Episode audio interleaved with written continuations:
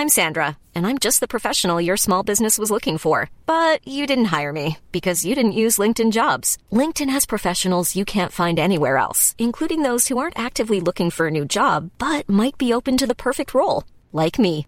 In a given month, over 70% of LinkedIn users don't visit other leading job sites. So if you're not looking on LinkedIn, you'll miss out on great candidates like Sandra. Start hiring professionals like a professional. Post your free job on linkedin.com/people today. Bonjour à toutes et à tous. Dans quelques jours, Sens Créatif fêtera sa cinquième bougie lors d'un épisode d'anthologie enregistré en public à la Slow Gallery à Paris à partir de 19h. Avec un casting 5 étoiles dont le joyeux duo Gros-Duc et Boucard, le talentueux Pierre-Emmanuel Liet et la luxuriante Yukiko Noritake. Sans oublier la petite rétrospective sur l'histoire de Sens Créatif en deuxième partie. On espère vous y voir très nombreux. Et comme on ne fait jamais les choses à moitié, en guise de compte à rebours, nous avons le plaisir de vous annoncer que chaque jour jusqu'au 6 décembre, nous rendrons public les 6 épisodes des Keepers of the Keys qui étaient précédemment une exclusivité pour les membres du Patate Club. On espère que ça vous plaira et on compte sur vous pour être nombreux et nombreuses lors du live enregistré à la Slow Gallery le 6 décembre prochain. Bonne écoute.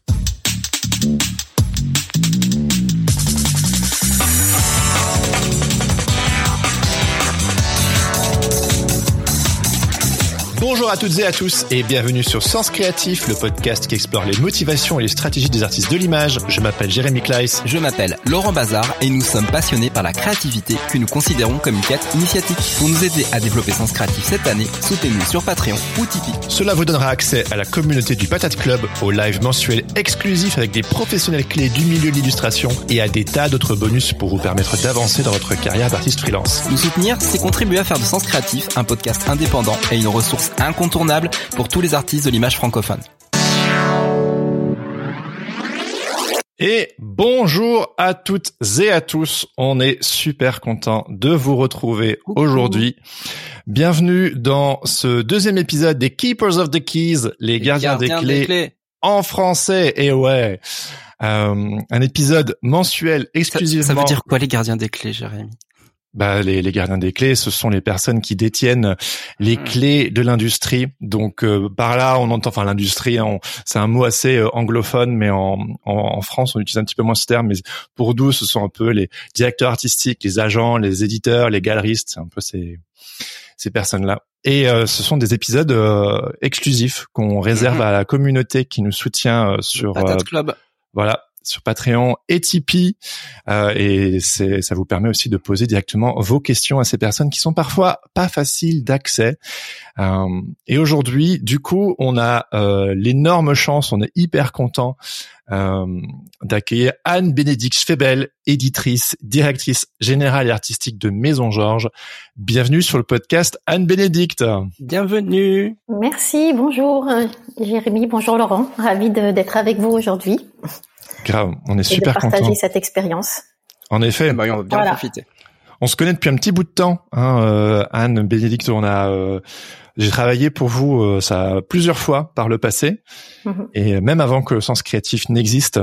Et euh, je te le disais en off que votre euh, maison Georges a beaucoup été demandée par nos auditeurs et nos auditrices.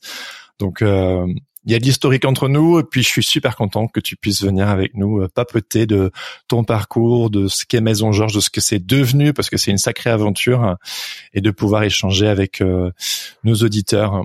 Donc si vous avez des questions pour euh, Anne Bénédicte, n'hésitez pas à les poser dans le chat euh, en bas à droite. Il y en aura puisqu'ils ont réclamé. Voilà, exactement. Il y a intérêt. Euh, et puis, ben, sans plus tarder, on va euh, foncer euh, dans, dans cette belle histoire qui est la tienne. euh. Donc, euh, pour commencer, Anne-Bénédicte, est-ce que tu peux nous raconter ta rencontre avec le merveilleux monde de l'illustration? Parce que ça fait quand même euh, très partie de, ton travail aujourd'hui. Alors ma rencontre, euh, ben je suis tombée dans le dans la marmite de l'illustration euh, très petite, très jeune, euh, parce que j'y avais beaucoup beaucoup de, de livres euh, jeunesse à la maison. Euh, ce qui est assez rigolo, c'est qu'il n'y avait pas forcément de, de culture euh, chez mes parents du tout de l'édition jeunesse. C'était assez intuitif si ce n'est quand même que mon papa euh, est alsacien et qu'il avait grandi avec euh, Anzy, ses, ses parents, et puis euh, euh, Hélé aussi, et puis et puis Ungerer, bien sûr. Bah oui. Euh, enfin, oui, pas, pas grandi, mais en tout cas, il, il, suivait le, le, le voilà. on peut dire qu'il y a une culture de, de l'image en Alsace, ouais. Ouais. Et puis il était euh, publicitaire, euh, donc aussi ah, une culture de, de, de l'affiche, du graphisme, du message.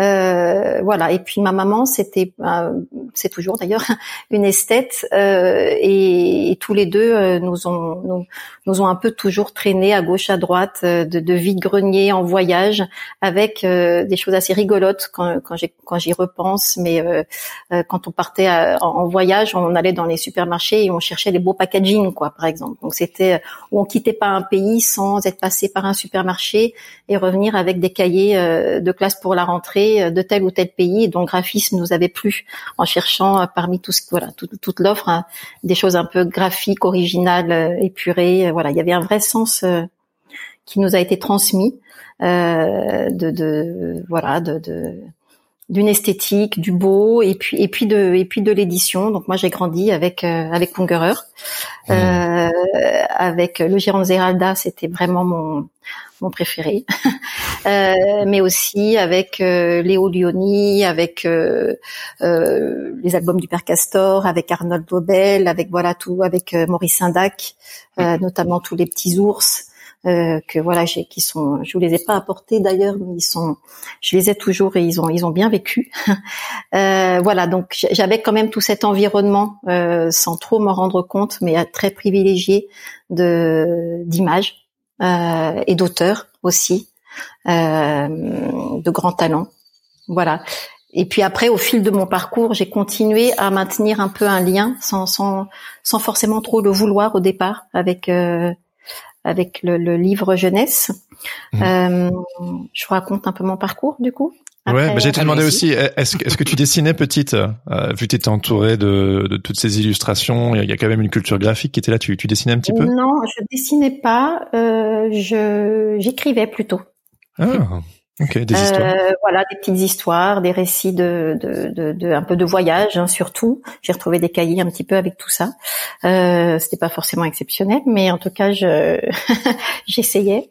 Euh, et puis j'ai quand même voulu, euh, enfin effectivement en termes d'orientation professionnelle, je savais mhm. pas trop quoi faire et j'ai plutôt privilégié le, le journalisme. Mon papa avait aussi une expérience de, journaliste avant d'être dans la pub. Je pense que ça avait aussi marqué un peu son, empreinte. Et donc, j'ai décidé de, j'ai préparé Sciences Po pendant un an. J'ai fait une prépa Sciences Po. Euh, j'ai pas été euh, acceptée, j'ai pas été prise.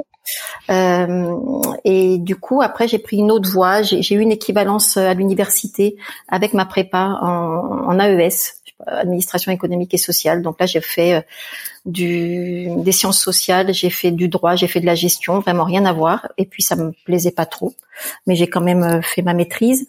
Mais en parallèle, j'ai commencé à faire d'autres choses. J'ai fait des cours de, de, formation au journalisme au CFJ de la rue du Louvre. Et puis j'ai commencé aussi à vouloir un peu gagner ma vie, de mon voilà, ma, me faire un petit peu d'argent. Et donc j'ai commencé à travailler dans une boutique de jouets un peu euh, hors du commun euh, ah. qui s'appelle euh, Si tu veux, qui est située Galerie Vivienne à Paris, dans cette euh, très belle galerie là vers, le, mhm. vers le Palais Royal. Et là, j'ai fait une rencontre qui a beaucoup compté avec la créatrice de cette de ce, cette boutique de jouets, mais qui était plus qu'une boutique de jouets. Il y avait des, des Japonais qui débarquaient en car pour venir découvrir qu'est-ce que c'était que si tu veux, parce que c'était ah répertorié dans tous les guides du Japon comme une bonne adresse à Paris. Donc elle faisait, elle créait ses jeux, elle concevait les jeux. Elle, euh, elle s'appelle Madeleine Denis. Elle continue à pas mal compter euh, dans, tout ce qui est milieu un peu éducatif. Euh, comment, comment, voilà, comment, comment faire vraiment jouer les enfants. C'est quoi un vrai bon jouet euh, en quoi euh, l'industrie du jouet aujourd'hui euh, voilà est plus forcément intéressée par, par cette, base de, de, d'amuser vraiment et de distraire les enfants. Donc j'ai travaillé là-bas et elle a ouvert une deuxième boutique et dans cette deuxième boutique surtout une librairie. Donc ça ça c'était début des années 90 donc 90 à 97 je travaille là-bas euh, et je vends des livres et je reçois euh, euh, voilà tout, tout ce qui sort, une bonne sélection de tout ce qui sort. et je commence à conseiller des livres et à et en lire beaucoup. parce que la semaine, il n'y a pas trop de passages Galerie Vivienne, donc j'ai le temps de lire. voilà. Du coup, tu fais une grosse culture, tu fais une grosse culture graphique euh, pendant pendant ces années-là. Voilà. Donc là, je découvre notamment les albums photos de Tania Oban, je découvre euh, Najda, Solotarev, euh, mhm. Hélène Oxenbury, Kveta Pakowska. Vraiment, c'est voilà, c'est des livres qu'on reçoit. Je connais pas ces noms-là parce qu'entre temps, entre voilà, entre l'enfance et, et, ce moment-là, moi, j'ai plus trop suivi tout ça. Oui, t'as as un gap. Voilà, j'ai un que tu rattrapes. Et là, je rattrape. ça devait être trop bien de pouvoir bouquiner à mort comme ça tout le temps. Euh... Et puis dans un endroit merveilleux. C'était surréaliste parce que la moitié de la boutique c'était euh, du livre jeunesse et l'autre moitié c'était des ours en peluche pour des collectionneurs d'ours en peluche. C'était une spécificité ah de la maison aussi. Donc c'était un drôle de mélange. Euh, voilà. Et puis j'ai commencé aussi un peu à travailler sur d'autres choses avec elle, sur les relations presse. Euh, à, à l'accompagner euh, au-delà de la vente, euh, qui au départ c'était vraiment un petit boulot alimentaire, et c'est que ça a commencé à devenir plus. Ouais, tu t'es rendu compte que c'était pas seulement la boutique, quoi. Il y avait, il y avait tout ce qui, euh, tout ce qu'il y avait autour, en fait, qui faisait que ça, ça faisait euh, justement rayonner, en fait, le. Oui, exactement. Hmm. Exactement. Voilà, puis ça m'a, enfin, en même temps, je me formais au CFJ. Euh, en même temps, j'ai travaillé là deux, deux jours et demi par semaine. Euh, et du coup, j'étais en contact avec des journalistes, notamment par ma, ma nouvelle casquette de RP. Et c'est comme ça que je suis rentrée dans le groupe Bayard. Ah euh, pour travailler euh, chez Enfant Magazine comme stagiaire. Et puis ensuite, j'y suis restée comme pigiste. Et donc, j'ai travaillé pour euh, de la presse jeunesse. J'ai travaillé notamment pendant deux ans pour des suppléments euh, qui s'appelaient Enfant Plus, euh, où là on hmm. faisait des tutos d'ateliers, on proposait des idées de sortie en famille, enfin voilà. Donc là, je l'aventure commence vraiment dans dans voilà avec dans, avec le magazine pour enfants, dans, dans l'univers du magazine pour enfants. Ouais, on voit déjà de toute façon les prémices de ce que tu fais aujourd'hui, les jouets, l'univers un peu atypique, l'enfance, l'édition. Euh, c'est comme quoi, euh, enfin tout tout tout est lié quoi. Il y a pas. Euh... Ouais, exactement. Ouais. Et donc euh, tu bosses chez Bayard un, un, petit bout de temps, j'imagine. Et puis en en 99, tu tu fondes le magazine Grain de sel. Euh, oui. Ou j'ai loupé un truc. Ouais. En 2000. Non, non, mais c'est ça. Je quitte, euh, je quitte Paris en 98, euh, enceinte, euh, bien bien enceinte, ma première fille. J'arrive à Lyon. J'essaie de reprendre un peu mes piges avec des titres du groupe Bayard et chez Hachette aussi. Je travaillais pas mal pour pour différents magazines et jeunesse et famille chez Hachette. Et puis en fait, je me rends compte que c'est pas ce dont j'ai envie de travailler de chez moi mm. à distance, à essayer de continuer à garder des piges et, et, parce travailler qu'il faut, faut, quand même le dire, hein, euh, si, on, se remet aussi dans le contexte de l'époque, c'est pas évident euh, de vouloir travailler dans ce milieu-là euh, en, en, partant de Paris, quoi. Non, c'est ouais. Voilà. Je l'avais pas forcément mesuré, euh, voilà. C'est vrai, à ce point-là, c'est vertigineux, ou c'est parce que c'est l'époque? Bah en fait, on noue des relations en venant en étant à Paris, on peut quand même venir dans les rédactions et maintenir une relation de complicité un petit peu avec avec des gens qui, qui du coup ben, choisissent de, de, te faire travailler toi plutôt que que Pierre-Paul ou Jacques. Il y a l'embarras mm. du choix. Euh, et quand tu es à distance, ben ce, cette relation-là, elle se elle se elle se distend forcément. Oublie Instagram deux minutes parce que ça n'existe pas. voilà, par exemple. On est en 2000. oui, oui, voilà. Puis communiquer, voilà, c'est euh, c'est. Le mail, c'est encore pas non plus euh, la mm. folie. Là, on est beaucoup sur le téléphone. On se rencontre beaucoup. Ah ouais. Euh, Donc à limite, à l'époque, pardon, être à, à Paris, c'était vraiment un big deal. Maintenant, ça allait peut-être un petit peu moins, mais à l'époque, c'était important pour être euh, au cœur du réseau et de ce qui se faisait. Mm. Ah, c'est intéressant. Donc euh, ouais, tu te retrouves à Lyon, donc euh, les relations sont un petit peu distendues et tu te rends compte que c'est pas trop ce que tu as envie de faire au final. Oui, c'est ça. Et je me dis bon, euh, j'ai envie de, de, créer quelque chose qui un peu plus d'envergure, je pense que et, et, de et voilà, avec pas mal d'inconscience, je décide de créer ce magazine. Euh, gratuit, dont il existait surtout un, un, modèle, on va dire, qui était Paris Môme, ah oui, tout à, fait, à Paris et un magazine gratuit pour les familles avec euh, pas mal d'ambition derrière, notamment de, de qualité. Grain de sel, hein, je euh, précise. C'est pas encore magazine Georges, c'est Grain de sel. Non, non, c'est Grain de sel. Voilà, donc Grain de sel naît euh, en début début 2000 et puis je l'ai vendu en 2016, donc 16 années qui m'ont pas mal occupé. Ah ouais. Un magazine bimestriel dans, dans un premier temps, puis qui est devenu mensuel en, en 2009 euh, ce qui a son importance, mais je vais y revenir après. Euh, et, et, voilà, et des photographes associés, enfin principalement un photographe, mais un grand, une grande attention portée au traitement de l'image. à la maquette. voilà, des choses très soignées. On était vraiment des, des comment dire Des férus de graphisme. Oui, des férus de graphisme et puis on, pinaillait beaucoup. Enfin, il fallait que chaque numéro, euh, mois après mois, soit nickel, parfait. Euh, on chassait des petites euh, petites imperfections de partout. C'était un petit, voilà, c'était un projet très incarné par par l'équipe, très passionnée autour de ça. Donc c'est là qu'on a vraiment développé, voilà, que j'ai développé cette passion pour le magazine aussi en le en le vivant de l'intérieur et puis surtout en apprenant tout sur le tas. Mmh. Donc à partir de janvier 2000, je commence à faire euh, les calages à l'imprimerie nationale à Bondoufle euh, à 3 heures du mat parce que comme j'étais un petit client pour ces imprimeries là en général on me calait la nuit. Ah donc euh, j'ai passé des nuits sur le canapé en cuir. Ah oui, des du, aventures, du bureau des, des contremaîtres en y étant arrivé à 1 heure du mat avec ma petite auto Bianchi là. J'arrivais à Bondoufle et je faisais les calages. Donc j'ai les clopes au-dessus du au-dessus de, des machines euh, à 3 heures du mat. Faut tenir. Euh, T'imagines bien, c'est rock'n'roll vu comme ça. C'est rock'n'roll. Voilà. Et puis après, on a changé pas mal d'imprimeurs et on a, on est allé au calage de, je suis allé au calage de tous les numéros de grain D'accord, ouais. Donc euh, j'ai forcément beaucoup appris. Donc là, c'était de la rotative. Euh, mais c'est une bonne école aussi pour apprendre à caler rapidement parce que ça tourne.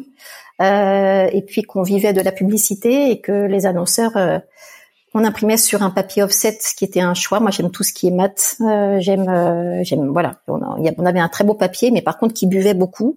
Et donc, les annonceurs qui avaient l'habitude de passer leur page dans des supports en couché, bien brillants, arrivaient après nous voir, me voir en disant, alors je comprends pas très bien la, la pub. Je... Qu'est-ce qui s'est passé dans votre magazine? Donc, il fallait vraiment se battre en machine pour pouvoir optimiser euh, le rendu. et j'ai beaucoup appris sur sur l'impression. J'ai beaucoup appris là-dessus. J'ai beaucoup appris dans le sur le management de l'équipe. M'a fallu ah du temps. Vous étiez beaucoup euh, dans, dans, cette équipe Au départ, euh, bah, j'étais toute seule, et puis euh, deux, puis trois, euh, puis en 2009, on est 2009-2010, on est on est cinq. Hmm. D'accord, ouais, quand même, ouais. Donc, voilà. Okay. Et donc tu disais le, le business model, c'est c'est la publicité du coup, puisque c'était gratuit, Grande Salle. C'est gratuit, tout à fait. Chose qu'on ne retrouve pas euh, dans. Ah oui, on, verra. Dans, Georges, il n'y a pas de publicité, mais on, y, on y reviendra. On, on y reviendra tout à l'heure, mais c'est rigolo. Le, le switch est marrant. Et, et, et du coup, bah, donc ce business model là, tu le tu le mets en place comment? Comment tu comment tu fais justement pour faire vivre ce, ce projet avec, avec la pub? Comment tu vas voir euh, euh, au niveau des annonceurs, tout ça? Comment tu te débrouilles? Bah, Mon pari, euh, c'était de, de, de, de, faire de la qualité, de créer une communauté, même si on n'avait pas les outils pour le faire autour.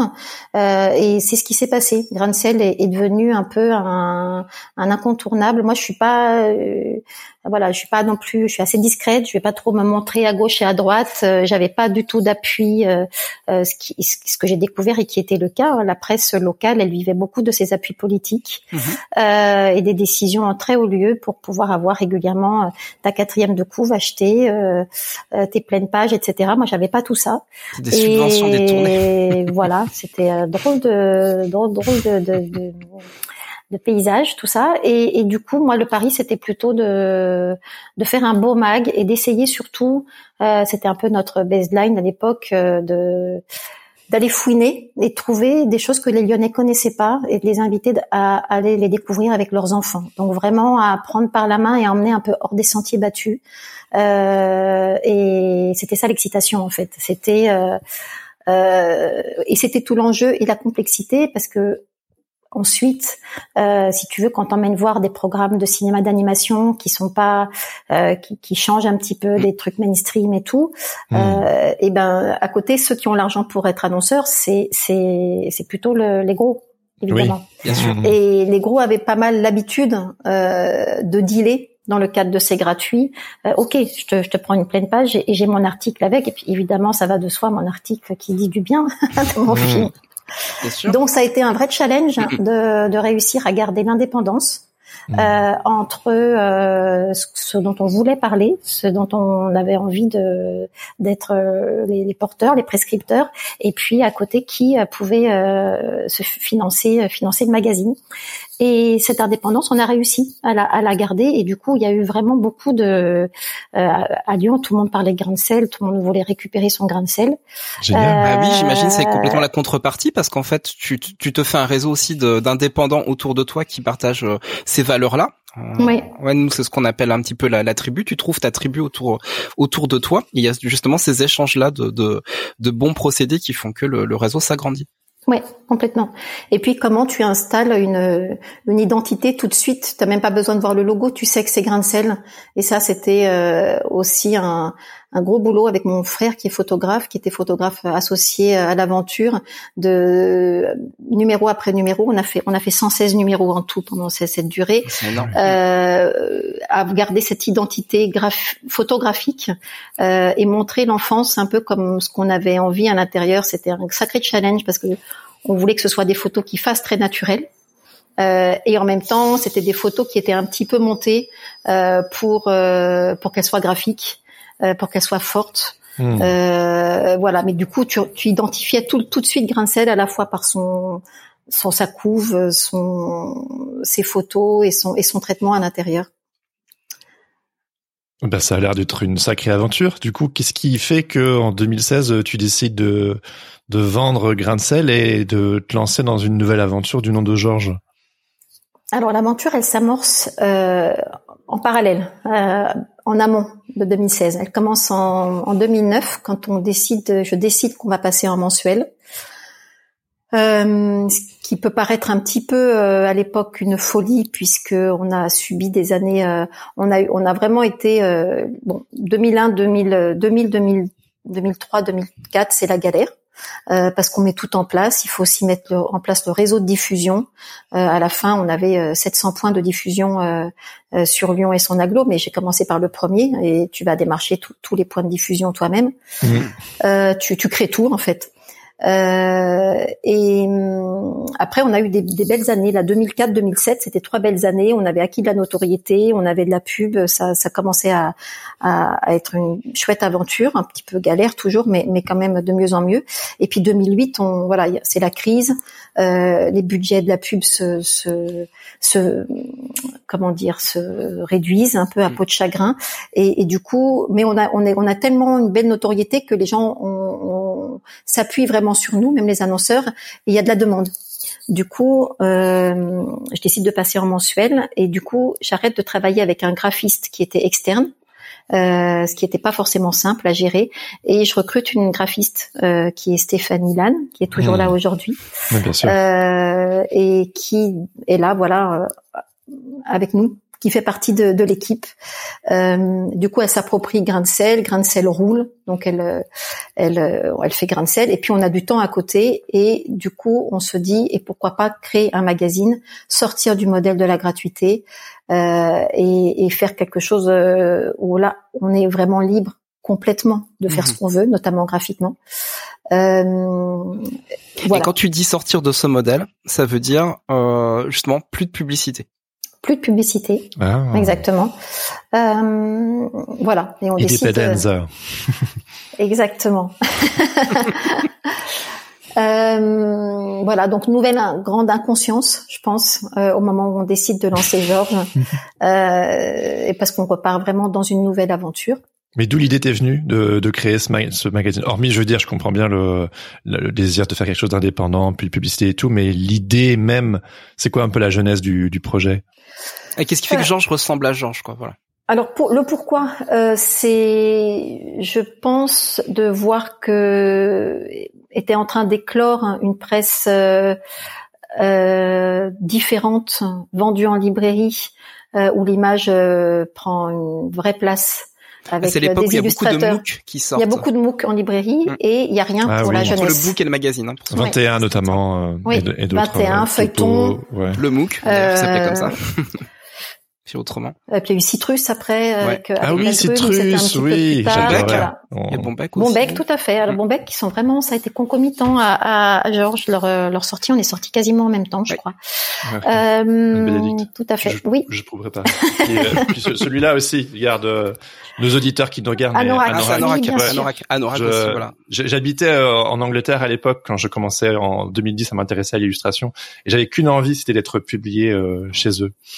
Et bref, je sais que, enfin, euh, quand je suis arrivé en France, mais on y, on y reviendra. Euh, quand j'ai découvert Georges, c'était genre, waouh, un truc un petit peu comme Anorak euh, et français. j'ai trop envie d'en être, quoi. Bon, bref, je te. Je te... Alors c'est vrai que qu'Anorak, ça a été les vrais défricheurs de ce de ce type de, de proposition. Ils étaient, mm. ils, étaient, ils étaient avant déjà, et on était, on avait découvert et on trouvait que c'était super chouette. Donc tout ça. Euh, nous a donné envie de, de proposer un magazine qui n'existait pas pour les enfants, parce que à vrai dire, il n'y avait pas de euh, et Bombec c'était encore un peu différent, euh, mais de, de magazines comme ça qui euh, avec un très fort sens de l'esthétique, euh, qui propose un type d'illustration différente, qui euh, mmh. qui dans lequel l'objet magazine lui-même euh, le papier que tu choisis, le, son, sa fabrication compte et que tu penses que ça peut compter pour des enfants d'avoir un mhm. mag comme ça dans les mains. Euh, C'était ça le parti pris de, de, de Georges au départ. Et puis euh, et puis et puis l'idée à l'époque n'était pas d'arrêter Grain de sel, très honnêtement, euh, même si euh, c'est le chemin qui s'est fait entre 2010 et 2016.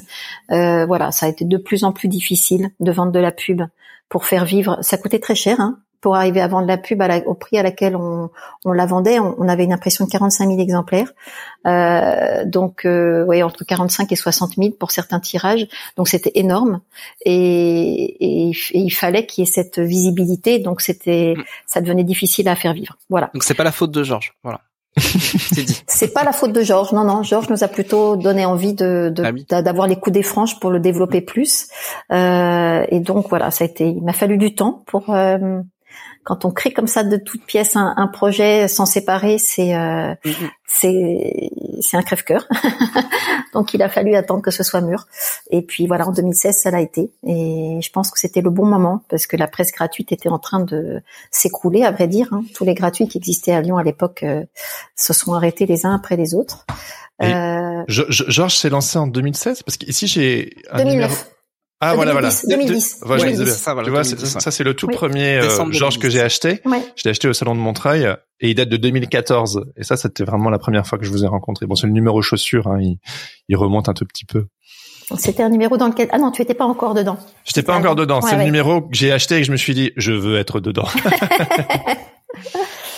Euh, oui, donc voilà, donc Georges. Euh... Georges se lance en 2010 et Grincel se... et tu revends Grincel en 2016, c'est ça. Donc c'est en ça que c'est un peu concomitant. Oui, exactement. D'accord, d'accord. Euh, ce que j'ai pas dit aussi quand même, juste pour terminer avec oui, c'est que euh, en dehors d'emmener les gens euh, découvrir euh, des lieux un peu insolites, etc., on, on, avait aussi laissé pas mal de place à découvrir des gens qui créent pour la jeunesse. Euh, et notamment dans, la, dans le dans, dans l'album. Donc il y a eu des contributeurs illustrateurs, il y a eu des gros des gros plans sur eux, il y a eu des rencontres. Donc au fur et à mesure, euh, dans dans le cadre de Grain de sel déjà, c'est amorcé un mm. peu la rencontre entre euh, un, un, un, beau magazine là pour les familles, la place de l'illustration, la démarche des gens qui créent, qui font des choses de qualité, que ce soit en théâtre, en spectacle vivant, que ce soit en musique, que ce soit en, en cinéma d'animation. Ça nous c'était vraiment un un, endroit extrêmement privilégié pour aller à la rencontre de ces de ces créateurs là et, et, voir et voir voilà qui qui s'implique et comment euh, pour créer de façon exigeante pour euh, pour les enfants. Et moi j'aime bien ce côté très euh, pas cloisonner trop les choses. Alors c'est bon voilà, si je pouvais, je ferais du jouet, je ferais du. ouais, ouais, je, j'aime bien pouvoir apporter un peu ce, cette exigence et cette vision un peu du, de la production pour les enfants, mais qui dépasse euh, euh, juste le, le, sujet du le support papier, quoi. Mais en tout cas, voilà, première première nouvelle aventure, Georges, euh, sacrée aventure à nouveau. Oui. Et alors, euh. j'imagine que la plupart des personnes qui nous écoutent connaissent le magazine Georges, mais pour juste les quelques personnes qui découvrent, comment tu présentes un tout petit peu Georges C'est quoi un peu ses spécificités? Qu'est-ce qui le rend unique Georges, qu'est-ce qui le rend unique? Je pense que c'est son sa liberté euh, de, de ton, de, hmm. de, sa façon de son bon déjà son son, son principe, hein, donc il, enfin son son nom. Pourquoi l'avoir appelé Georges? Mhm.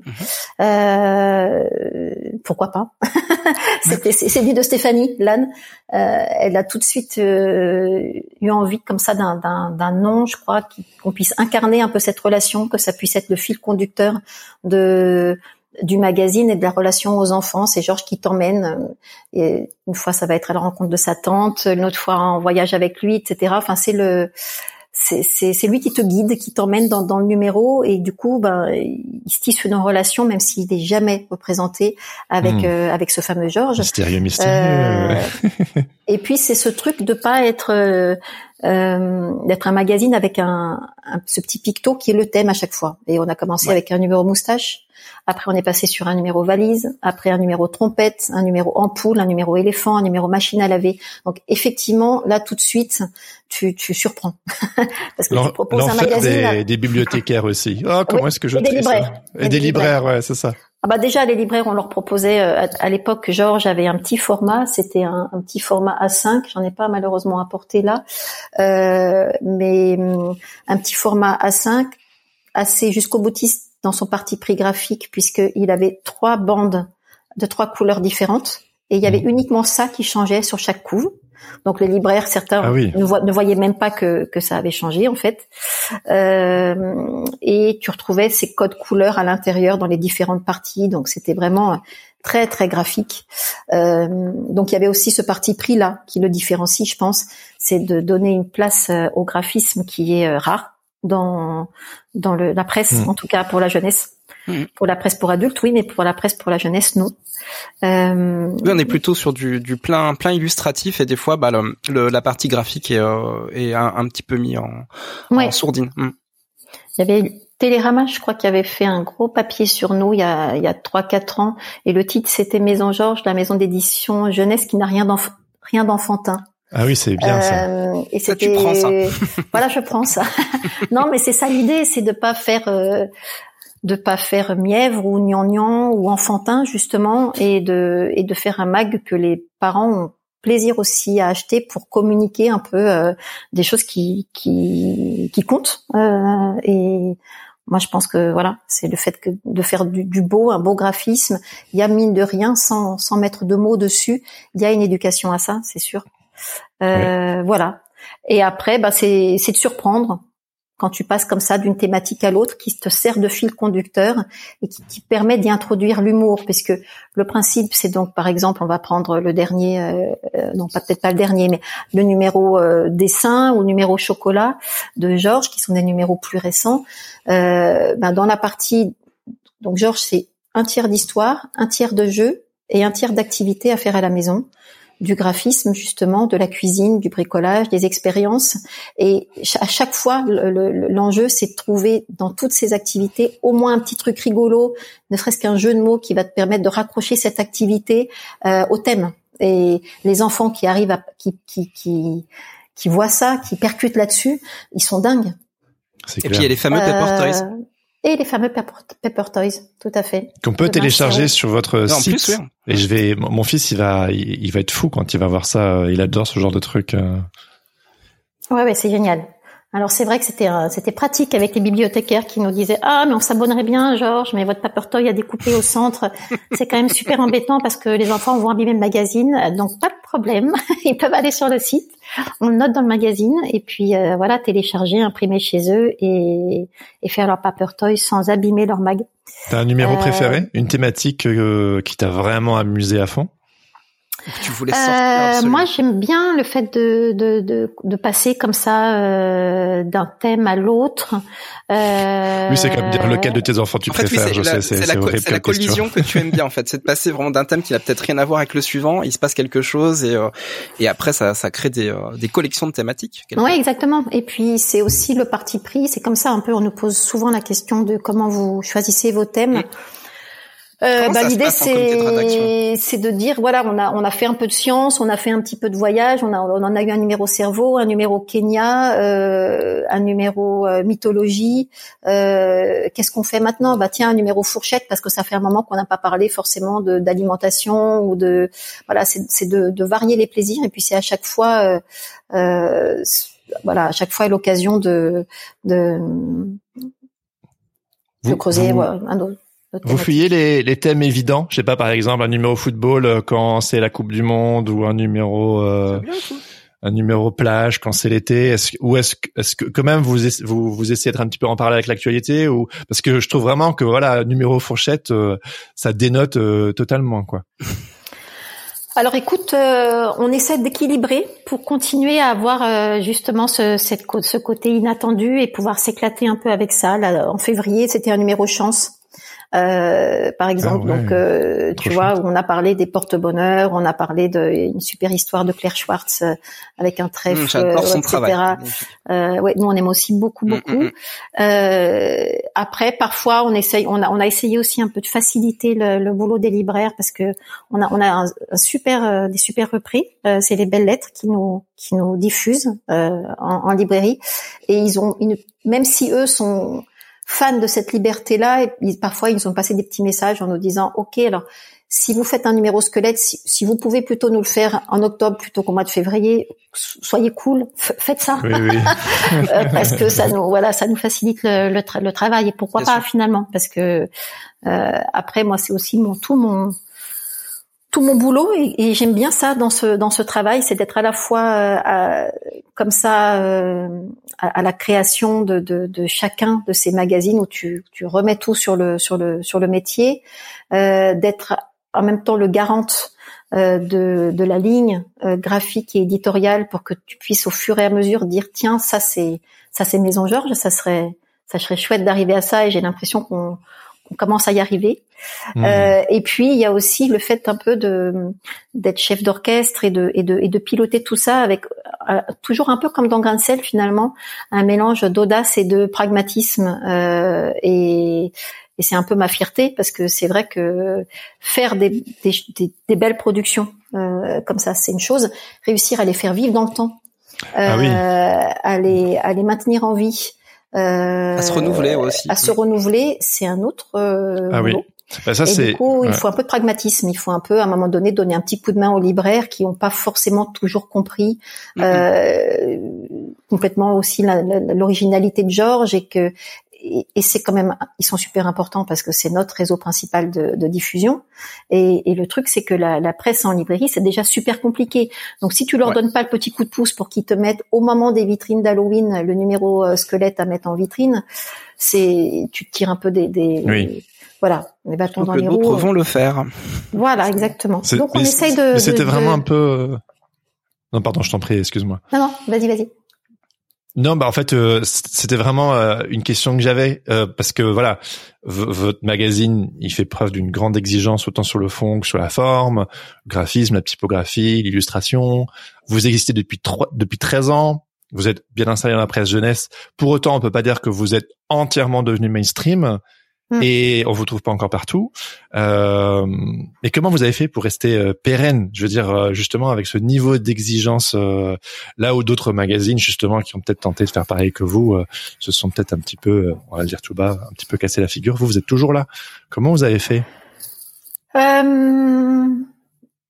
Écoute, comment on a fait? Je pense qu'on a, moi j'ai capitalisé un petit peu sur euh, sur euh, l'image qu'on s'était construit et la sympathie aussi. On euh, on a des chouettes relations avec avec les gens avec lesquels on travaille, qui soient journalistes en l'occurrence pour l'époque de Grain illustrateurs,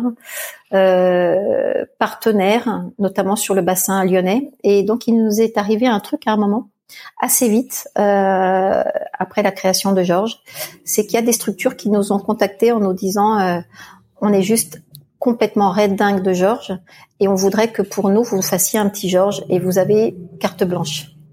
Euh, donc ça a commencé par l'Opéra de Lyon. Qui nous a dit on veut même pas, on veut, on veut juste, on a besoin de renouveler notre lectorat, on veut même pas vous vous, vous guider, on veut, on vous fait visiter, on vous emmène dans les coulisses et faites-nous un petit Georges Opéra de Lyon, s'il vous plaît. Et ce qu'on aime chez vous, c'est la fraîcheur et tout ça. Et j'en parle parce que ben cette cette activité qu'on a toujours aujourd'hui de mhm. conception de cahiers de jeu un peu sur mesure, ben, nous apporte euh, une vraie bouffée d'oxygène qui nous permet de garder la totale indépendance à côté. Euh, ah, t'as le nouveau, bah moi je l'ai même pas, dis donc. Mais oui, j'y suis allé ce week-end.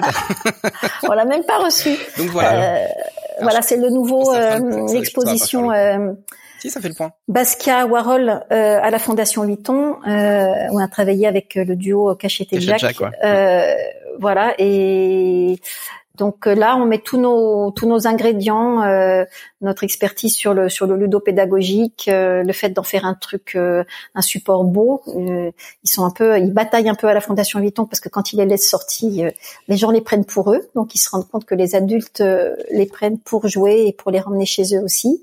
Hmm. Je confirme. J'en ai pris plusieurs. Voilà, donc en anglais. Oui, on a fait une version euh, anglaise et une version française. Euh, donc ça, ça a été un peu une euh, comment dire une, des un des soutiens, une des jambes sur lesquelles on marche aussi, et puis aussi l'occasion de se confronter à des à des contraintes qui sont stimulantes. Euh, là, on débute une collaboration avec les musées de l'Isère, par exemple. Euh, bah, ça va être des, chouettes contraintes pour arriver à mettre ça à la sauce euh, Maison Georges. Donc euh, voilà, c'est à, la fois un super exercice et à la fois financièrement, on n'est pas là à se retrouver avec la contrainte de la vente ou de la non-vente, des retours, du prix du papier qui augmente et comment on fait pour maintenir un magazine à 9,90€ alors qu'on s'en prend plein la vue depuis trois ans? Euh, et ça, j'ai pas encore la question d'ailleurs, j'ai pas encore la réponse, pardon. pas pour tout vous dire. Pour l'instant, on maintient le prix. Voilà. Donc l'idée, c'est de c'est de développer un univers en fait, de pas de, de continuer à bien faire ce qu'on fait. Et puis, alors, ce qui a permis à Georges d'être encore là, je pense, c'est l'arrivée de Graou aussi oui. c'est l'occasion de d'en parler. Euh, On va pas dire que, c'est le petit frère parce que vous aimez pas qu'on dise que c'est le petit frère, il me semble. Exactement. Voilà. Donc, euh... tu l'as déjà dit, Jérémy. J'ai vu d'anciens tweets. euh, oui, donc Raoult, euh, bah, c'est ça a été une nouvelle aventure dans l'aventure, mais on a on a aussi pu capitaliser vraiment là sur notre expérience euh, pour pas refaire les erreurs du début de Georges, si on peut dire. Euh, et alors on n'a pas précisé. Hein. C'est quoi, c'est quoi Graou 7-12 ans et Graou au plus petit. Voilà. Alors Georges, le tout dernier, euh, c'est un numéro écologie, par exemple, ou le numéro lune qui était ah non le numéro chance d'ailleurs, mais je l'ai pas. Le numéro lune qui était celui d'avant. Donc voilà, c'est un dos carré, euh, un format 20 par 27, 26. Et ça c'est Graou tout légèrement plus grand. On est sur la tranche d'âge du dessous. Euh, et là, avec le même principe, on passe le numéro sur l'eau qui vient de sortir, le numéro euh, sur le sur les gâteaux. Donc là, il est incarné parce que c'est nécessaire pour euh, la mascotte. Une petite mascotte. Pour la, ça, pour la mascotte, on m'apporte en direct le numéro chance. Oh c'est beau cette équipe là. Vous avez cette équipe. Je, prendrai un café s'il vous plaît. Euh, et ouais, donc on l'a, on a joué le jeu, voilà, de la création de cette, euh, de, ce personnage euh, qui qu'on découvre dans les numéros avec ses frères, ses sœurs, sa famille, etc. Et toujours après avec un certain nombre de d'illustrateurs invités. Là, c'est Lisa Lobro pour une histoire qui est géniale d'ailleurs. voilà, et, et, des jeux et des Virginie Morgan là sur un abécédaire. Ah, bah oui. Un Miguel Bustos sur un sur une rubrique voyage qu'on a à chaque fois, hein. que du beau monde. Voilà, donc euh, 3-7 ans, euh, plus facile. plus facile pourquoi?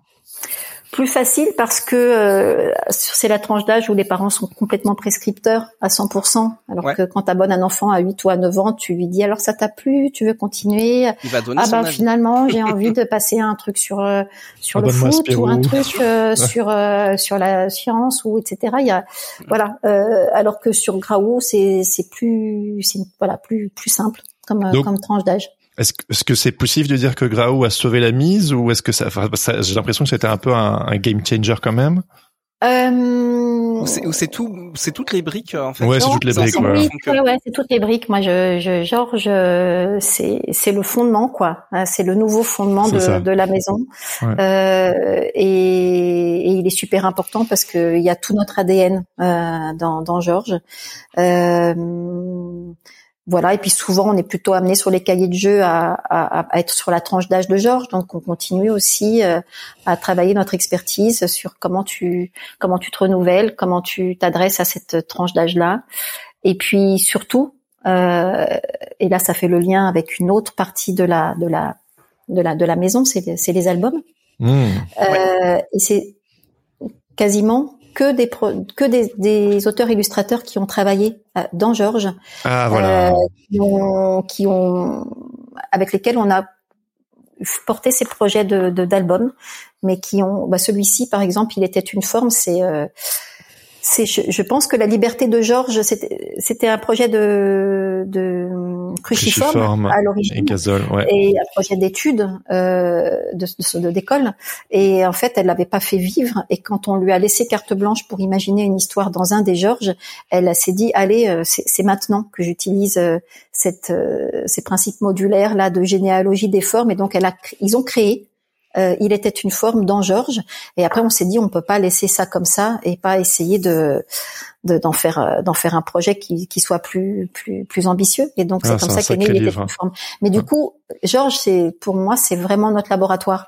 C'est là qu'on qu'on se permet plein de choses avec euh, des auteurs, des illustrateurs, et c'est super riche comme échange et on apprend à faire connaissance dans le cadre de, de ces revues. Et après, bah, il y a des trucs, des histoires qui se créent, euh, ça se passe super bien et on a envie de faire un livre ensemble. Et on est plutôt parti pour les livres qu'on a pu faire pour en faire plus qu'un. Donc euh, avec Cruciforme, il y a d'autres projets qui sont dans les tuyaux. Avec Eva Ofredo, euh, il y a au ah. Japon.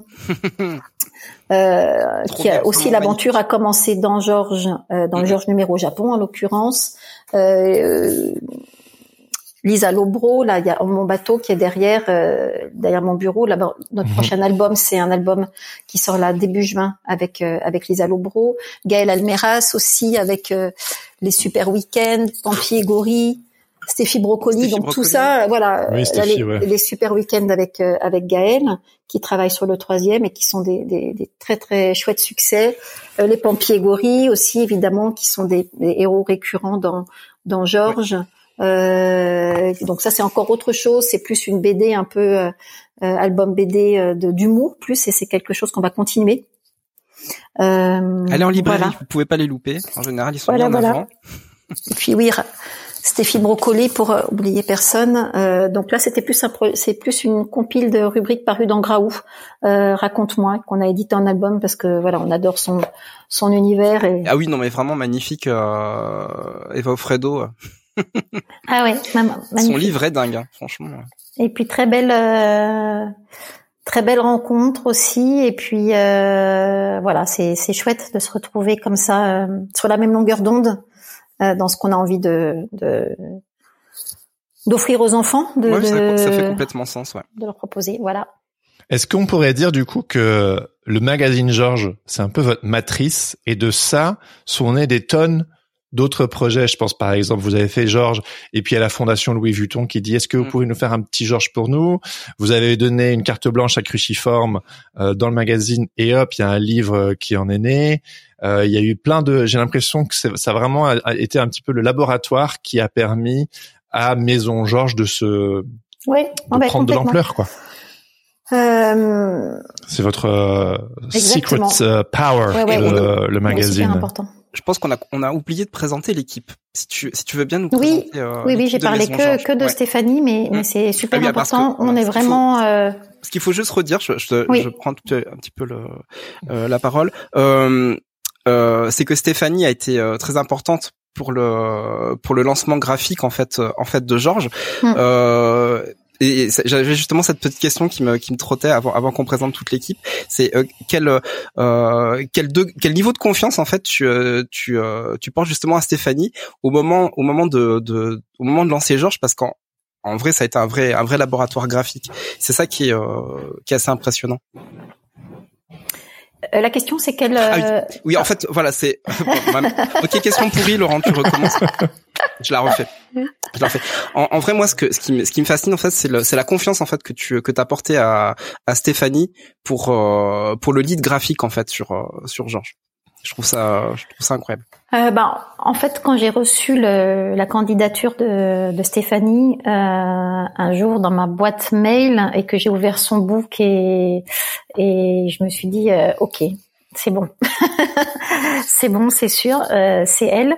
Et ça m'a refait ça avec Aurélie Kousquer, qui est donc l'autre graphiste de Maison Georges, qui elle euh, s'occupe de, de Graou. et du coup, ça fait un super team. Et c'était important, je trouve, pour euh, Stéphanie aussi que c'est chouette qu'elles soient deux et que ça fasse un peu un pool euh, dans, dans, la, dans la maison d'édition. Elles peuvent échanger euh, exactement sur le même métier, les mêmes problématiques. ça crée une identité forte aussi entre. Et puis ça crée une identité forte. Euh, écoute, ça a été naturel du coup, vu que je, moi, euh, je, je suis pas du tout graphiste. Hein. Euh, J'ai l'œil graphique et je et je, et je et je suis contente de, enfin, je me sens à l'aise dans le dans le fait de chapeauter la la cohérence euh, graphique de, de Maison Georges, mais par contre, elles ont chacune, elles sont, elles sont DA chacune aussi sur leur euh, sur leur magazine et c'est les yeux fermés hein, sur le choix de, des illustrateurs, sur euh, voilà. Après, le contenu, c'est une autre histoire. Écrire pour pour pour des tranches d'âge, gérer, piloter des relations avec des auteurs, c'est vraiment un métier et donc avec le temps et aussi l'exigence qui est montée par rapport à Georges. En fait, une petite chose à raconter aussi sur Georges par rapport au début. Donc il y a toujours eu ces trois parties les histoires, les jeux et les activités qui s'appelaient les rubriques à braque au début. Euh, la partie, enfin, c'était surtout l'univers graphique des illustrateurs qu'on qu'on sollicitait ou qui venaient à nous et à qui on disait oui Banco euh, trop trop chouette, on a envie de travailler avec vous, qui qui, qui pilotait l'ensemble et, moins l'écriture.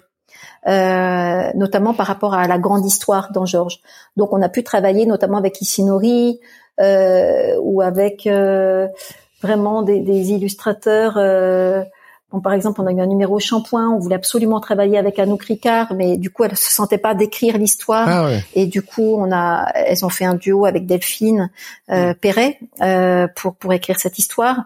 Mais ça a été du coup un peu plus long à mettre en œuvre. Et puis plus c'est allé, plus on a, on s'est rendu compte parce qu'on a fait des ateliers avec des enfants ici, euh, chez Georges, euh, pour qu'ils nous racontent qu'est-ce qu'ils aimaient euh, dans le magazine, de quoi ils avaient plus envie et mmh. tout. Et il y a vraiment unanimement une demande de BD. Et donc à ce moment-là, on a décidé vraiment de travailler plus avec des auteurs et on a réparti un peu autrement les rôles dans l'équipe. Euh, voilà, tout, tout le graphisme, le choix des illustrateurs, etc.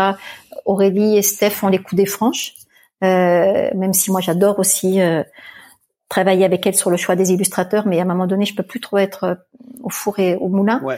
Euh, et par contre, sur l'édito, c'est euh, plutôt moi et Anne, surtout Anne Bensoussan, mhm. euh, qui, euh, qui, qui voilà, une très bonne éditrice et qui elle gère les relations vraiment de d'auteur, de, de, de, narration, de rythme, de comment tu ficelles une histoire sur cinq doubles, parce que effectivement, on s'adresse à des enfants de, de 7-12 ans et, et et c'est chouette qu'on veuille leur partager un, sens de l'image et tout, mais ils ont envie d'histoire, d'histoire en fait, de BD qui les fassent rire, qui les, euh, voilà, qui les surprennent.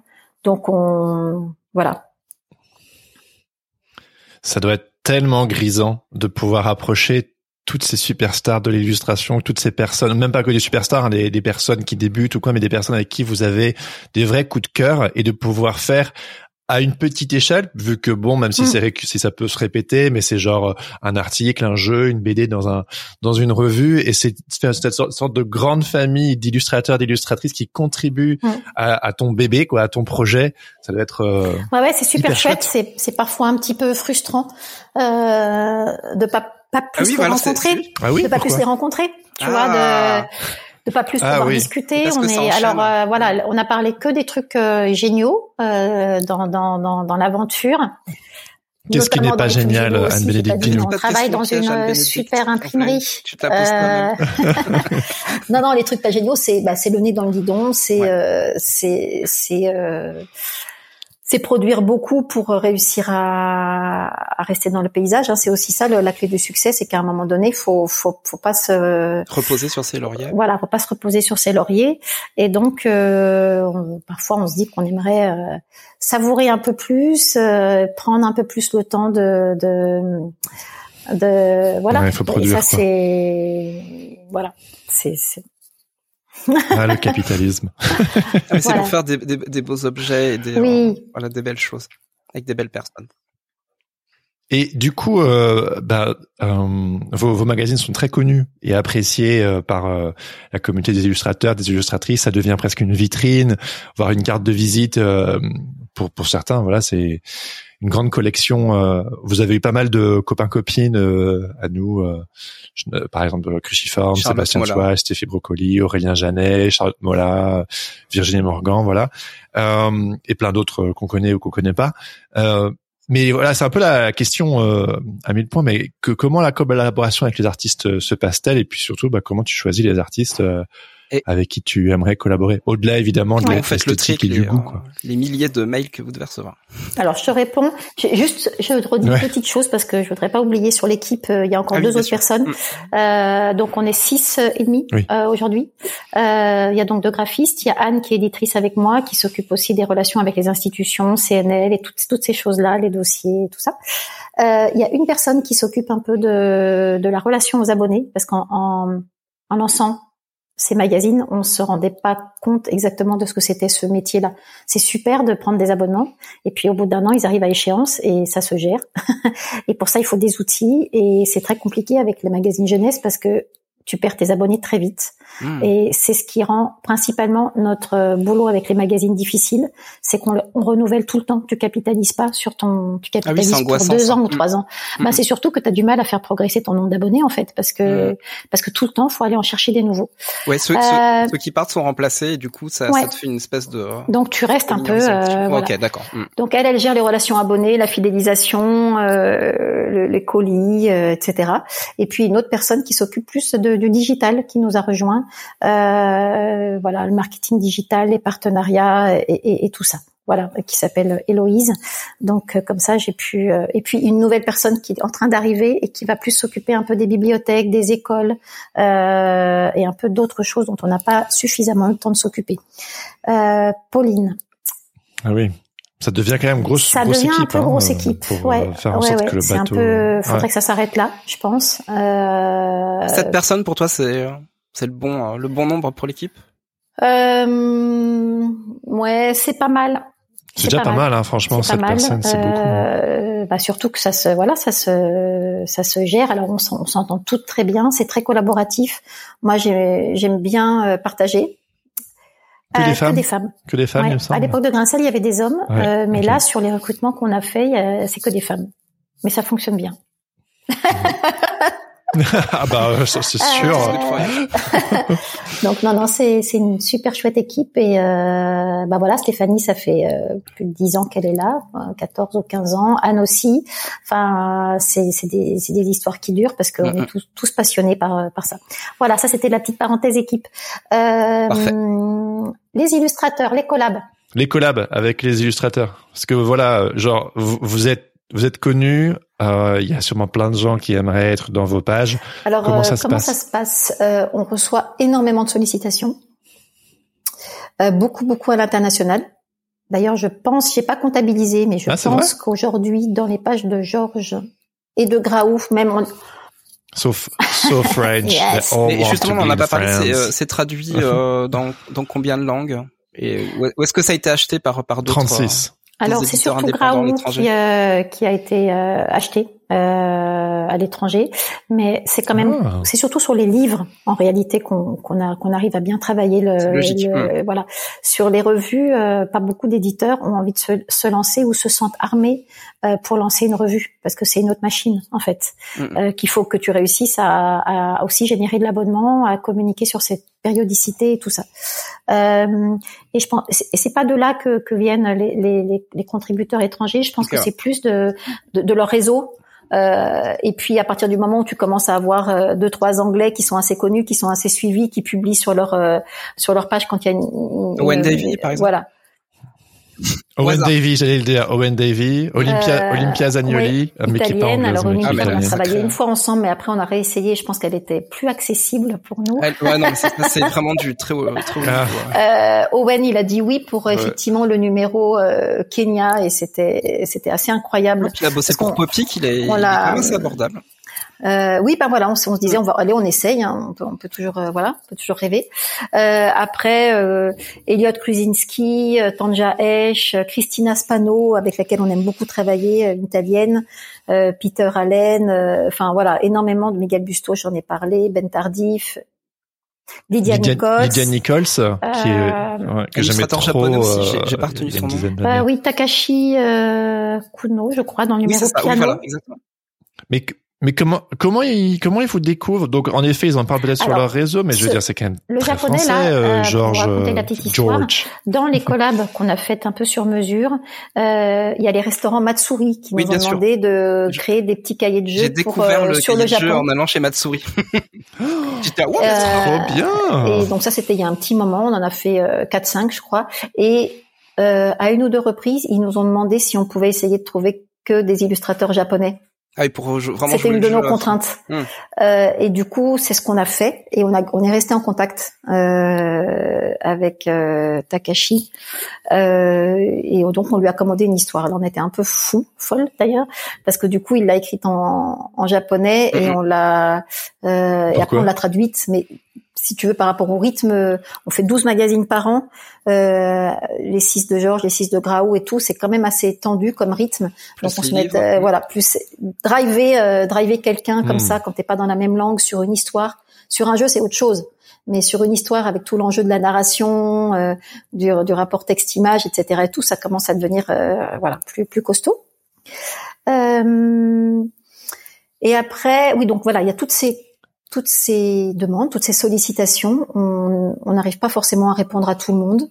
Euh, on répond, on essaye de répondre quand on sent que c'est pas du tout l'univers. Euh, ça veut pas dire d'ailleurs forcément qu'on n'aime pas toujours, mais c'est parfois que pour, pour, pour réussir à avoir cette cohérence graphique, quand tu feuillettes et que comme ça tu sur des projets de magazines multi-illustrateurs et que tu veux garder un univers cohérent, euh, ben il faut, faut trier.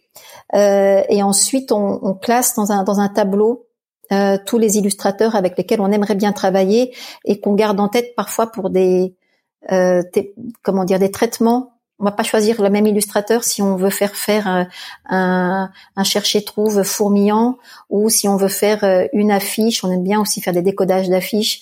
Une affiche euh, un peu avec un petit look un peu vintage ou euh, voilà. Donc ce tableau en fait, il, il, vous aide à gagner du temps en fait sur quand vous avez les thématiques pour garder le tableau et il y a des évidences qui apparaissent. Exactement. Ok. Et puis aussi, après, on pense évidemment à des illustrateurs. C'est vrai qu'on nous a toujours, on nous a souvent dit, euh, notamment quand on rencontre les illustrateurs plus en, en physique à Montreuil. Au départ, on nous disait ah mais j'aimerais trop bosser pour Georges, mais en fait, euh, vous, votre traitement c'est c'est c'est quand même super vectoriel. Il n'y a pas de place pour des choses plus euh, plus dessinées, etc. Et on a on a cheminé par rapport à ça. Euh, avec cette volonté aussi de d'ouvrir et de faire découvrir aux, enfants d'autres choses. Et là, par exemple, je vois le numéro euh, Moyen Âge qui est sorti, euh, voilà. Ah, j'adore l'enluminure. Euh, Je l'avais juste. Ouais, il y a vraiment un boulot sur les. Là, c'est le numéro dessin maintenant sur aussi sur les sur les couvertures euh, de Stéphanie, hein, puisque toutes les couches sont, sont de Stéphanie. Euh, où c'est chouette de de faire rentrer le, le, le titre Georges un peu dans le dans le thème. Là, c'est le numéro baleine. Euh, voilà. Et donc là, par exemple, ben, on a hmm. sur le numéro Moyen Âge fait appel à Juliette Mancini, dont on connaissait le travail euh, chez euh, Atrabile hmm. sur son livre là sur les sur les chevalières. Donc là, on est vraiment sur quelque chose de beaucoup plus euh, beaucoup plus dessiné et qui, qui change vraiment. Ah et donc on se, on se laisse plus cette liberté maintenant. aussi pour travailler plus avec vraiment des vrais auteurs de, de BD pour, pour cette partie histoire. Donc là, bah, le Moyen Âge, on a pensé à elle parce que on voilà, on avait lu des choses d'elle avec euh, une, esthétique sur cette thématique-là qui nous plaisait bien.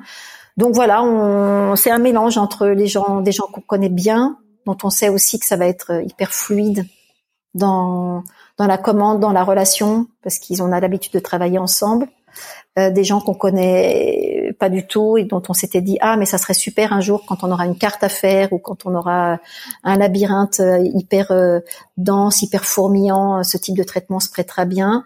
Et puis aussi les thèmes et puis aussi la disponibilité parce qu'on est vraiment parfois dans des timings un peu euh, euh, courts.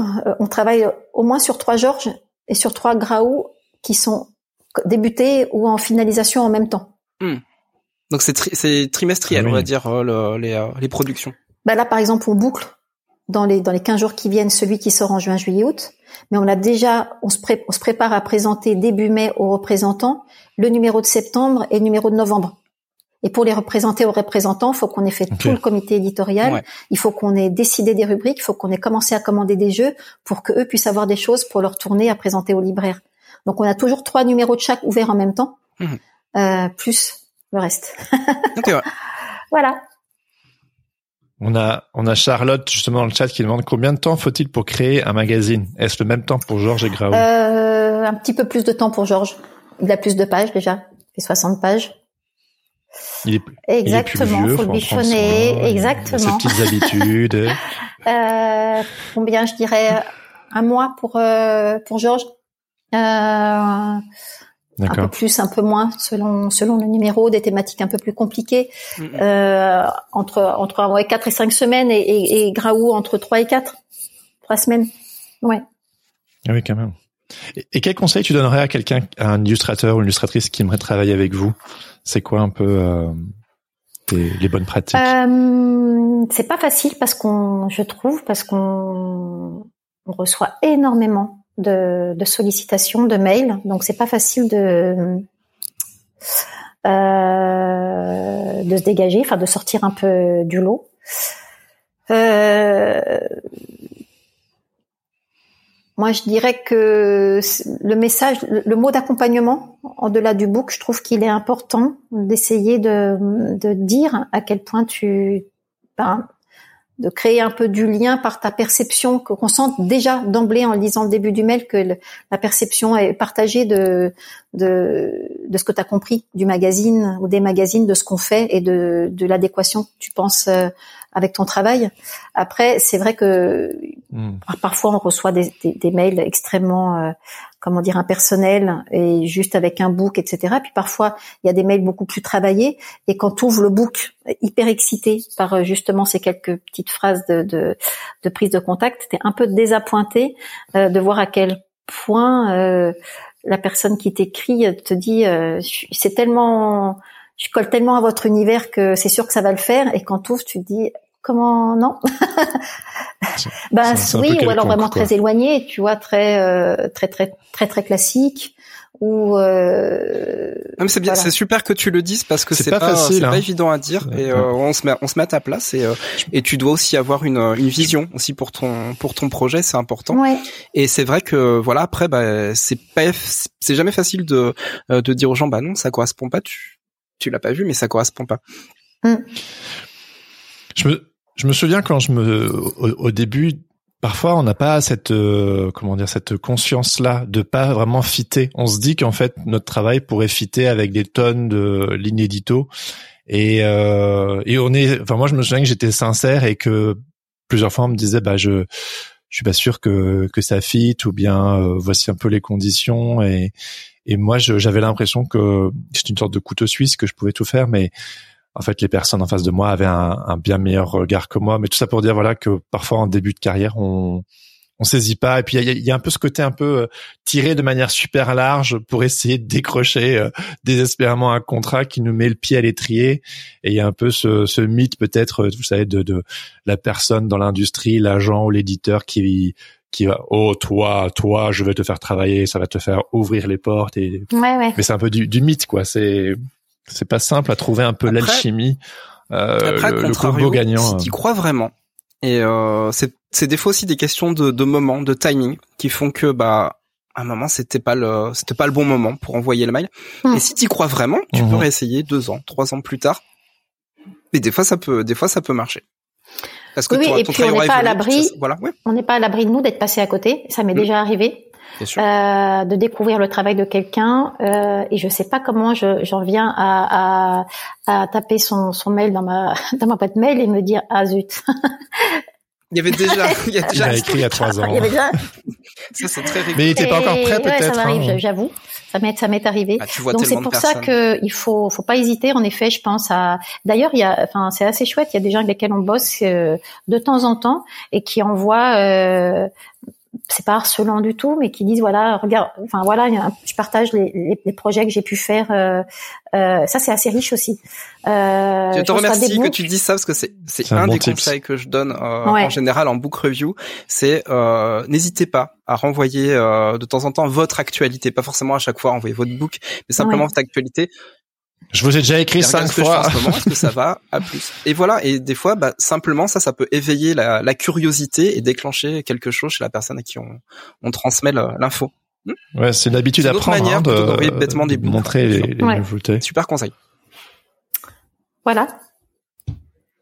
On peut passer aux questions-réponses euh... ou est-ce qu'on a oublié des, des points importants Je crois. Ouais. Non, non, tout à fait. Euh, alors, il y a, je, veux faire honneur à Potin Star euh, qui a. Quentin Dron. ah, c'est Quentin. Il, Quentin, il met, il met tout le temps des, des pseudos euh, à chaque fois différents.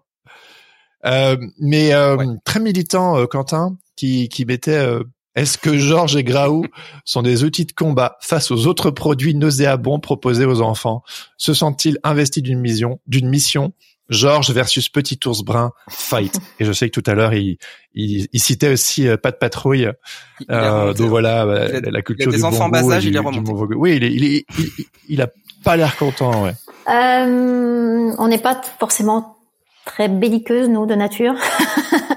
euh, et pas non plus. Euh, on essaie de garder un peu les pieds sur terre et on n'est pas comme tu disais tout à l'heure, Jérémy. Euh, il y a encore beaucoup de chemin à parcourir euh, en termes de notoriété et tout ça. Donc on reste, on essaie de rester à notre place, de rester modeste et tout. Après. moi, j'ai l'impression, et c'est une des choses qui me qui me fait lever le matin. Euh, et eh ah, c'est la question traditionnelle normalement d'ouverture. voilà. c'est beau, c'est bon. Euh, wink, wink. J'ai l'impression de que, que vraiment la façon dont on travaille est, a, du sens euh, dans ce qu'on essaie de proposer aux enfants, créatifs en effet, euh, et qu'il y a un engagement dans notre façon de, de, de faire de, de, la revue, euh, de la produire, euh, d'y mettre une exigence euh, un peu euh, un peu un peu folle. Enfin de, vraiment de, de, de, le il est énormément relu il est il est voilà on, attends j'ai perdu le fil avec la question. C'était euh... de ah oui. est-ce que c'est ouais entre le bon goût et le entre guillemets mauvais goût? Euh, après, bon, ça se discute, hein, le mauvais goût. Moi, j'avoue, on regarde pas de patrouille à la maison. Hein. Euh, désolé, Quentin, si je baisse dans ton estime, mais ah, Félix aime, euh, aime, pas de patrouille et je, je peux pas y faire grand-chose. Ce qu'aiment les, ce les enfants. Et des fois, et c'est pas si mal, pas de patrouille, ok en tout cas, non, mais c'est. Non, mais je suis moins fan de Petit Ours Brun. Ils ont envie de voir et des fois, bah, faut, faut composer aussi. On, ils jouent à, ils jouent à pyjamasque euh, dans la cour de récré. Je, je peux pas les empêcher de jouer à pyjamasque. Vers, hein. des nouvelles choses en fait. C'est un petit peu. Oui, voilà, c'est un peu ça le, rôle des, des magazines. C'est pas forcément de dire les autres, euh, voilà, font, font euh, euh, une qualité piètre, mais c'est de dire. Euh, et c'est aussi ça un peu dans les albums qu'on produit. à quoi ça sert de faire la même chose que ce qui existe déjà, qui est d'ailleurs par, parfois pas si mal fait. Et nous, c'est de dire euh, et, et, tous les enfants ne, ne, ne, ne flashent pas dessus, hein, mais il y a des enfants qui adorent. Euh, voilà, on, on, veut que ce soit un beau magazine, on veut que ce soit soigné, et euh, les retours qu'on a, c'est que euh, ils ont une place particulière dans la bibliothèque. Tu vois, il est plutôt un peu dans la bibliothèque familiale. On les garde, on les jette pas, on y revient, euh, et voilà, c'est plutôt ça notre. Euh, c'est un partage. C'est joliment dit. Voilà. J'aime bien cette philosophie qui dit euh, mieux vaut plaire à une, un groupe de personnes qui sont vraiment mm. passionnées de ce que tu fais euh, et d'autres qui disent ouais c'est pas du tout pour moi, ça me plaît pas, plutôt que de faire un truc un peu milieu où c'est genre on, en ça va, c'est pas mal, mais euh, tout simplement le, mm. les personnes à qui on s'adresse pour, pour qui on envoie le pour message qui tu le fais. en réalité qu'on l'envoie pas pour le pour le monde entier. C'est super hein, quand ça marche pour le monde entier et que c'est un gros succès, mais à dans l'absolu on, on l'envoie pour euh, pour spécifiquement pour des personnes qui vont être touchées et forcément c'est pas le goût de tout le monde. Ouais. Il y a Marie qui dit, je pense que c'est pas une question de bon ou de mauvais goût, mais plus une question de fond. Donc, euh, je pense oui, oui, bah, il y a le fond aussi. Euh, évidemment, on essaye aussi de, de, de faire attention aux activités qu'on propose, d'être euh, à la fois dans un truc didactique mais pas chiant, euh, d'être, de, de, voilà. L'idée c'est aussi de s'amuser. Hein. C'est c'est c'est c'est ah découvrir plein de ah choses, mais mais c'est ça. Hein. C'est d'être et c'est en cela que le magazine avec toutes ces contraintes, c'est un super projet à porter pour une maison d'édition, je trouve. C'est que tu, tu peux expérimenter plein de choses et tu expérimentes des trucs différents d'un numéro à l'autre. Et puis le truc génial, c'est que tu as du courrier des lecteurs et des lectrices. Donc ça, ça c'est le petit plaisir du matin. Ah oui, c'est grisant. Très... On rit, on en, on en, pleure parfois même. Ah, c'est génial. Il y, a, il y, a, des relations qui se nouent avec des enfants. Il y a une correspondance entre Stéphanie et, euh, et le petit Raphaël, par exemple, qui est plus si petit maintenant, euh, qui a créé son petit journal avec ses sudoku, qui l'a envoyé à Steph, qui lui a demandé son avis. Il y a une vraie correspondance qui, qui s'est créée entre Raphaël et, et, et Steph. Raphaël étant venu au bureau aussi, des trucs aussi trop drôles. Hein, parfois ça frappe. Euh, tu vas ouvrir la porte et là tu te retrouves avec un parent, avec euh, l'enfant avec un petit dit, bah, qui est là. On, Voilà, on lit Georges et on voulait juste savoir où, voilà ça, ça ressemble à quoi le bureau de Georges. Donc euh, ça c'est chouette parce que mine de rien, euh, voilà, on a on a un beau lectorat maintenant avec euh, avec les deux mags, donc euh, c'est pas la, la, la notoriété de, de, de, dingo, mais il y a quand même une vraie communauté qui s'est créée et donc ça génère du, du, du, retour assez assez voilà, il y a on a pas mal de retours et c'est c'est c'est super stimulant. On avait une question de de t'avais peut-être un truc à dire, Jérémy? Non, non, juste bah, de se rendre compte que d'une certaine manière, c'est peut-être un peu pompeux dit comme je veux dire, mais ça change un petit peu des des vies, c'est peut-être un peu, mais genre il y a un vrai impact. Voilà, le petit Raphaël qui se retrouve devant vos locaux et qui a trop envie de vous rencontrer. Je suis sûr qu'il y a d'autres petits Raphaël à qui, euh, ben Georges a une place euh, importante. C'est comme moi quand j'étais plus jeune, Spirou quoi. Je veux dire, Spirou, c'était ça, ça, ça m'a énormément. tout est connecté, parce que moi j'ai un fan dans Spirou qui m'a écrit quand je quand je travaillais pour Spirou pour euh, savoir comment on faisait le pixel art et tout. Voilà, c'est trop rigolo. Bah oui, mais c'est marrant parce que bah, du coup tu réponds à ton fan. Quoi. J'en ai un, donc c'est bien, c'est pas mal. S'il y a Quentin aussi bah qui m'aime bien. Bah, c'est hyper touchant. Et il y avait il y avait aussi une question de euh, de Laurette et je, la, je la trouve assez magnifique. Quels seraient Anne Bénédicte les projets rêvés pour toi aujourd'hui? Alors que tu as déjà fait plein de projets de rêve. Euh... Alors un projet rêvé, c'est euh, et c'est pas simple à mettre en place. J'y travaille, mais c'est compliqué. C'est d'aller vers euh, de, de faire vivre, euh, de pouvoir aller plus loin avec les auteurs illustrateurs avec lesquels on travaille, notamment dans le cadre des albums, pour euh, faire euh, d'autres types d'objets que du livre, euh, et notamment du jeu. Et du jouet.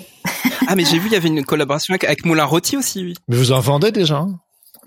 Oui, c'est une non, non, on revendait vous, revendez leurs produits euh, parce qu'on avait travaillé avec Aurélien Débat et puis qu'à un moment mm. donné, je, je voilà, j'avais, on a vendu aussi les jouets de designers tchèques. Euh, je sais pas si vous les avez vus, des, des jouets en bois qui sont encore peut-être un petit peu sur notre site, mais on a presque fini. Euh, c'est un studio euh, magnifique. Si vous voulez jeter un coup d'œil, ça s'appelle Coutoulou. Ils font des, des jouets en bois. Je les ai rencontrés à Prague en allant à un calage chez l'imprimeur. Euh, voilà, et, et, avec certains des, des auteurs illustrateurs, on, on, on, travaille là sur des, enfin, des dérivés de l'album. Moi, ce qui m'intéresse aussi, et bon, on n'en a pas forcément trop parlé, mais dans l'éthique un peu de la maison, c'est d'être sur, euh, ça s'est plus imposé à nous à, à l'origine, et maintenant c'est devenu un vrai choix d'être sur quelque chose de raisonné sur la production. Et en fait, euh, on a décidé de maintenir un, un rythme de deux ou trois albums par an, trois maxi, pour pouvoir les accompagner et pour pouvoir leur donner l'envergure euh, qu'ils méritent. C'est des projets au long cours sur lesquels il y a un boulot de dingue et moi je trouve ça mmh. d'une tristesse euh, et même un dysfonctionnement total que d'imaginer que le livre il sort, il est plus ou moins vu, il est plus ou moins lu et puis next quoi. Ah ouais, la durée de vie d'un livre. Et quand tu vois le travail qu'il y a derrière, parce qu'il y a le sujet de la rémunération et puis il y a aussi le sujet de l'implication de, du boulot qu'il faut pour faire pour faire ces livres-là, s'ils sont soignés, s'ils sont mûris, s'ils sont euh, et du coup, euh, euh, voilà, on essaie de les de les accompagner. Et ben sur Yahoo Japon, sur Il était une forme, on travaille sur des projets de jeux et d'explorer d'autres. et je pense que c'est très vertueux en plus parce que c'est aussi ramener, arriver à aller chercher des gens ailleurs pour les ramener aussi vers vers le livre et pour faire découvrir aussi le l'univers d'un illustrateur et faire quelque chose d'un peu complet tu vois, il y a, y a, un jeu qui a été créé autour d'Il était une forme, qui est pas encore édité. Je, je m'y attelle. Euh, ah, et, il a été ah. euh, et il a été testé déjà parce qu'on en a on en a fabriqué un ou deux protos qui ont servi pour des ateliers. Et il y a de la demande, notamment de, de médiathèques, de ludothèques et de tout public sur euh, sur ce jeu. Donc voilà, ça serait d'arriver à à, à, créer un peu des petits univers autour de chaque album sur euh, sur des collabs et de d'aller un peu plus loin que, que, que le livre et qui, qui parfois aussi est, est, un petit peu circonscrit en âge alors que sur des jeux bah tu peux ouvrir peut-être plus euh, mais c'est compliqué à fabriquer euh, éthiquement en France, hmm. j'en parle même pas. Et ah en oui, bah oui, c'est quasi impossible en fait. Quand tu, quand tu veux le faire et puis quand tu te rends compte de toutes les difficultés et que ça correspond pas à l'idée que tu avais de, euh, justement du, du, du, côté éthique, là tu te dis waouh, ok, d'accord, j'ai compris. Quoi. Ben ouais, c'est passionnant de, de se de se dire qu'on peut essayer de trouver des façons de le faire. On va on va hmm. essayer. Et peut-être d'ailleurs, j'y pense, je me dis peut-être pour ces pour ces productions là, on passera par du crowdfunding. Mm Parce que pour le moment, on s'autorise. Ah alors on en a fait un le hein. lancement de Graou. Euh, ouais. Euh, ah, c'est vrai. Et on en avait même fait un à mi-chemin de Georges quand on passait en nouvelle formule. Donc on avait appris de ce premier pour le deuxième. Ah oui. Et on n'en a pas refait après sur le livre parce qu'on voilà par euh, par respect de la chaîne du livre euh, mhm. et, et, des libraires qui sont quand même super importants pour nous. Donc on on, on le fait pas. Mais pour les jeux, je pense qu'on le fera peut-être. Donc il y a ça. Et puis après, dans le dans le rêve, ben c'est de c'est de pouvoir avoir des aussi beaux projets que que les projets d'albums qu'on a eu la chance d'éditer, de continuer à, à sur la brique que Georges, euh, de continuer à, à construire le cette maison d'édition et de, de qu'elle ressemble à, à, à quelque chose quoi, que ce, que ce soit un tout cohérent et que et que voilà que les auteurs illustrateurs s'y sentent bien, voilà. C'est clair. Pour terminer, il y a une question de lutte qui je trouve euh, hum. pourrait bien clore. C'est quel conseil Attends, la question a disparu. Pardon, je la reprends. Euh, quel conseil donneriez-vous à quelqu'un qui voudrait lancer son magazine, même si c'est en mode fanzine gratuit dans un premier temps? gratuit. Oui. Alors, euh, quel conseil je pourrais donner euh, en 2023 En 2023. Euh, J'essaie de réfléchir à s'il y a des conseils qui permettraient de faire plus facile que ce qu'on a fait en donnant moins de notre personne. Euh, il y a des années, on faisait une quinzaine de salons par an. Et je peux te dire que quand tu fais des salons euh, autant de week-ends parce que c'est vital pour te faire connaître et que bien évidemment tu as travaillé samedi et le dimanche, mais tu le lundi tu t'attelles avec euh, déjà une tout doux à faire pleurer de trucs qui sont en retard. Il n'est pas question de te dire que tu vas récupérer. Euh, donc euh, j'essaie de réfléchir si si on si c'est possible de. Je crois qu'il y a une question d'échelle en fait. Je pense que hmm. si ça reste un projet euh, que tu fais pour le plaisir, à côté de de ce qui te fait vivre euh, tu, et que tu peux te permettre de produire euh, à petite échelle. Après, c'est quoi le modèle économique si tu veux financer des contributeurs? Euh, Mais mmh. il y a il y a un espace, je pense, pour faire quelque chose qui reste dans la sphère euh, du plaisir et où tu rentres pas dans la machine avec ce qu'elle veut dire, nécessité de périodicité, nécessité de volume suffisant pour qu'un diffuseur distributeur veuille bien te diffuser, nécessité de de gérer tout euh, tout ce qu'il y a à gérer derrière et pour ça, il faut à minima un peu une petite équipe, sinon tu vas dans le mur. Euh, bah, je crois que c'est un peu ça le choix du, du départ. C'est c'est et d'ailleurs nous quand on a lancé Georges au départ, on savait pas quel choix on allait faire à cet embranchement-là. Est-ce qu'on allait se dire, bah, on continue à faire 500, on continue à faire grain de pour le plaisir, on édite des illustrateurs qu'on aime bien, etc. Ou euh, est-ce qu'on choisissait de dire, on veut qu'ils soient en librairie, on veut faire monter notre lectorat, on veut que ce travail qui est fait et qui est énorme, le plus d'enfants possible, euh, en bénéficient et c'est ça notre raison d'être en fait parce que c'est ça notre raison d'être euh, et ben si c'est ça il faut donner mmh. du volume il faut donner de l'ampleur et ça ça se fait pas sans moyens humains et moyens économiques. Et là le problème c'est que tu as mis le doigt dans, un truc qui te prend au départ le doigt et très vite le coude et très vite euh, tout entier. Et ah là euh, c'est c'est très très très euh, chronophage, c'est c'est énorme et ça serait, je pense, sur la revue assez fou de penser qu'on peut le faire sans sans solidité, sans connaissance aussi euh, euh, diverses euh, de la chaîne du livre, si on choisit la librairie, de comment on gère économiquement un peu un projet comme ça, de comment au fur et à mesure on apprend, comment on fidélise sur de la revue. voilà, je pense qu'il y a un peu deux, ah un choix à deux échelles, quoi. Mmh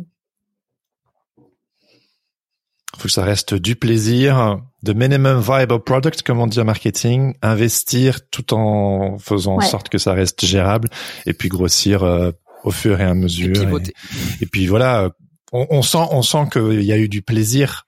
Et c'est pour ça que ça a fait des bah petits, qu'il y a eu Graou, qu'il y a eu des projets d'agence, euh, qu'il y a eu les collabs, qu'il y a eu les livres, la maison d'édition. Euh, si, si on sent que c'est c'est une machinerie lourde et, pas très enthousiasmante, on. Bah oui, oui ça se sent quoi. Bon, c'est une évidence. Hein. je, je, clôt avec une évidence, mais c'est bien de la rappeler. Have fun, parce que parfois on on veut à tout prix euh, que ça marche, et parfois ça ça en devient sclérosant, et parfois on euh, on oublie de prendre du plaisir, et c'est peut-être un petit peu dommage. Donc euh, mm. Ouais, et puis je trouve que ton parcours justement montre euh, bien qu'en fait que tu, tu, tu, peux avoir comme ça une euh, un chemin en fait qui euh, qui euh, qui serpente. Et puis en fait tu fais des choix. Et ces choix-là ils t'amènent justement à amener des briques et des briques et des briques. Et aujourd'hui bah voilà Maison Georges c'est c'est une affaire qui roule et qui qui est, qui est jamais gagnée d'avance mais mais qui mm. roule et qui est, qui est, qui est chouette. Donc ça te donne vraiment de l'espoir. Voilà. Ah bah c'est chouette.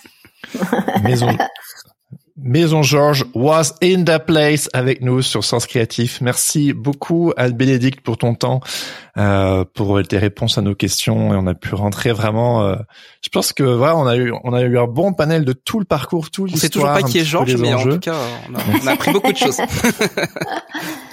il est mystérieux. Georges il est mystérieux, il le restera jusqu'au bout. C'est pour ça que c'est pour ça que ça marche.